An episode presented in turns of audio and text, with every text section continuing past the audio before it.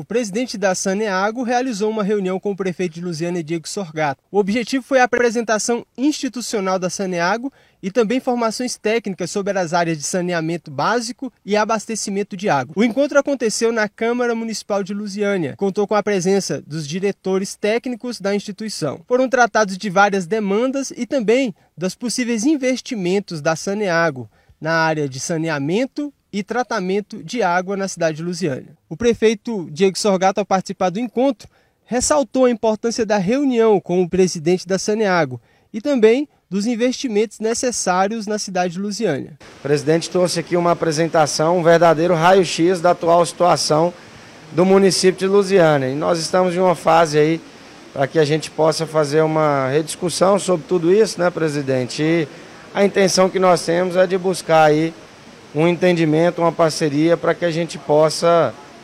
aumentar principalmente o alcance que nós é, temos hoje, que é baixo, com a rede de esgoto sanitário. O presidente da Saneago, Ricardo Soavinski, garantiu mais investimentos para a cidade. Investimentos grandes, que é para suprir de vez, resolver a questão da água e também do esgoto aqui na região e aqui em Lusiânia, mas não só para agora, para décadas pela frente, para poder é, propiciar investimentos aqui na cidade e prosperar do jeito que tem que prosperar aqui Lusiana e toda a região.